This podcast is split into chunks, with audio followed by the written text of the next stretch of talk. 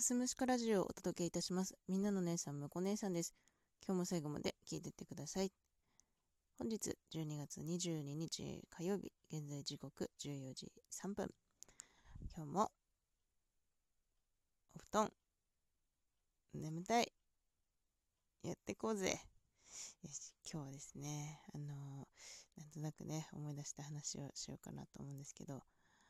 私がね、うん、とってもひねくれてた過去がありまして、うん。そうですね、学生の頃、10代の頃はもうずっとひねくれてた。誰かをね、ひがんだり、妬みそねみなんてね、そんな黒い感情がずっとぐるぐるぐるぐるしていた10代の頃、うん、小学校からね、付き合いある友達に言われたことがあって、うん。なんかね、その時ね、たまたま、な、どういう流れかわかんないんだけど、私、5つ上の兄がいるんですけど、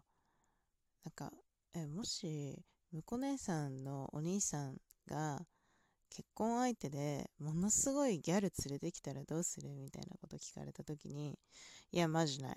ありえない。無理。みたいなことをね、言ったんですよ。そしたらね、その時のね、その、小学校から付き合いある友達がね、あんたはさ、なんでそうやっていつもさ、何でもかんでも無理だの、否定から入るの？って怒られたんですよ。ガチトーンで怒られたんですよ。結構ね、その友達っていうのは思ったことをはっきり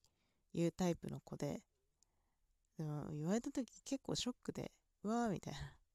え、怒られたな、みたいな。で、その後もずっともやもやね、それについて考えてたんですよ。まあ確かに私何でもかんでも無理だわ、ありえんわとかないわみたいなことすぐ言うなと思って、なんかすごい嫌になったんですよ、その時ね。なんか確かになんなんで私何でもかんでも嫌だとか無理とかありえない、ない、ありえん、ほんとマジ無理みたいな感じになっちゃうんだろうと思ってすごい嫌になっちゃって。で何でもかんでもそう否定から入ったら何も受け入れられないっていうかなんかこう自分の器の狭さにこう人から言われてね気づいてしまった。これどうにかしないといけないなと思って。でもやっぱ簡単にはね変われなくて、うん、その時ね。でそのなんで私が10代の頃そんなにひねくれちゃったかっていうのは、まあ、当時太ってたんですよ。太っててでまあその可愛いタイプのデブでもなかったからなんかね結構もう男子にもおらつくしでしょっちゅう喧嘩もしてたしうーんでそのまま高校上がって高校上がると今度男子と全然絡みなくなるんですけどなんかその私の通った高校っていうのが女子が可愛い制服が可愛いで有名な高校だったんですよ。でなんかそういうのもあってなんか私が着ても可愛くないじゃんみたいな。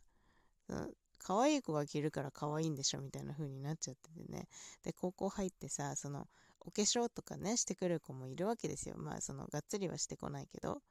でなんかそのお化粧とかしてくる子を見ては化粧なんか男にこびてるだけだべっつって。で、なんか、お手洗いでさ、髪の毛整えてる子見てはさ、だって髪の毛いじくってんの男にこびてるだけだべって言って、すっごいひねくれた考え方を持ってた。でもそれは自分が本当はそういう風にしたいのに、なんか、できないから、できないっていうか、できないって決めつけてたんですよね。私は太ってるから何しても可愛くないみたいな、なんかダイエットを試みたこともあったんですけど、なんか全てうまくいかなくて、うん。まあ、やっぱね、高校時代の女の子っていうのはね、とってもその、お肉がつきやすい時期なんですよ。二次成長とかも伴ってね。だから本当にうまくいかなくて、うまくいかないと余計イライラして、そうやって痩せてて可愛い子でメイクとかもね、楽しんでさ、もうなんかその女子高生を謳歌してる子に対してものすごいコンプレックスがあったんですよね。それがあってもうすっごいひねくれててでそのまま高校卒業しちゃって。で、まあ、短大の友達がね、すごくもうみんなよくしてくれたこともあって、私も少しずつね、下手くそなりに化粧を覚えたりとかってし始めてはいたんだけど、うん、まだひねくれ根性残ってて、そんなさなかに言われたのが、まあ友達からね、そういうお説教だったんですよね。でも本当にこれどうにかしなきゃいけないなと思ったんですけど、まあ、何回か収録でもお話ししてるんですけど、私、21ぐらいの時に、まあいろいろあって激痩せしたんですよ。うん。で、激痩せして、そのままね、メイクとかも頑張って、なんかこうおしゃれとかも頑張り始めてってなったら少しずつ自信がついてきて自信がついてくるとね少しずつですけどその否定癖が治るというかひがみ根性がちょっとずつね和らいでいったような気がしますうん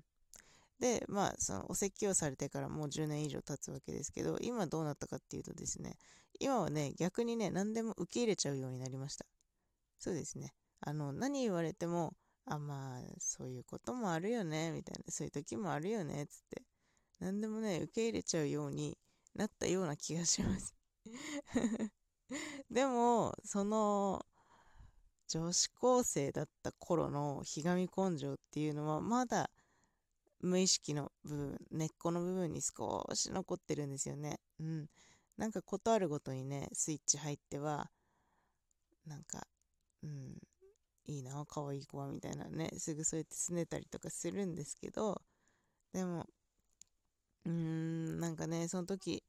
友達にお説教されといてよかったなと思いました。今この年でね、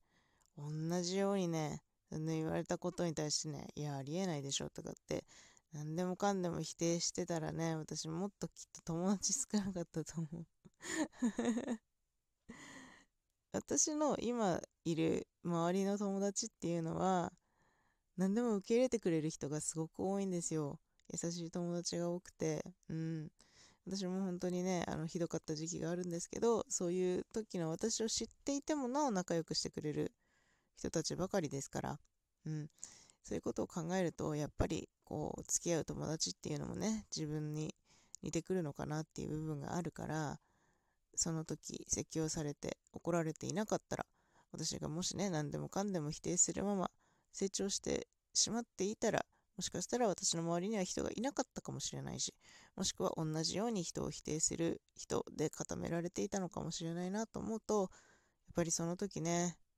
うん、友達にはっきり言ってもらってよかったなと思いました、まあ、言われた当初はねはいって思ったけど まあうん、今となっては良かったなぁなんてね、思ってますね。そうね、やっぱりさ、自分に置き換えて考えるとさ、うん、その、ね、言われて一言目にさ、ないとかさ、ありえないとか、無理とか言われたらやっぱショックじゃないですか。うーん、だからね、やっぱ、もうちょっとね、その人の立場に立って考えることが私はその時できてなかったのかなって思いますというお話で本日は締めたいと思います。あ、何でもかんでも受け入れすぎもね、どうなのかなと思うんですけど、まあ世の中ね、やっぱありえないものって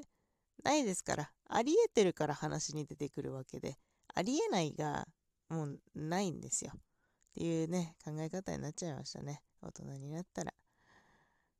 まあそんな感じで今日も一日ぼちぼちとやってまいりたいと思います。最後まで聞いていただいてありがとうございました。また次回もよろしくお願いいたします。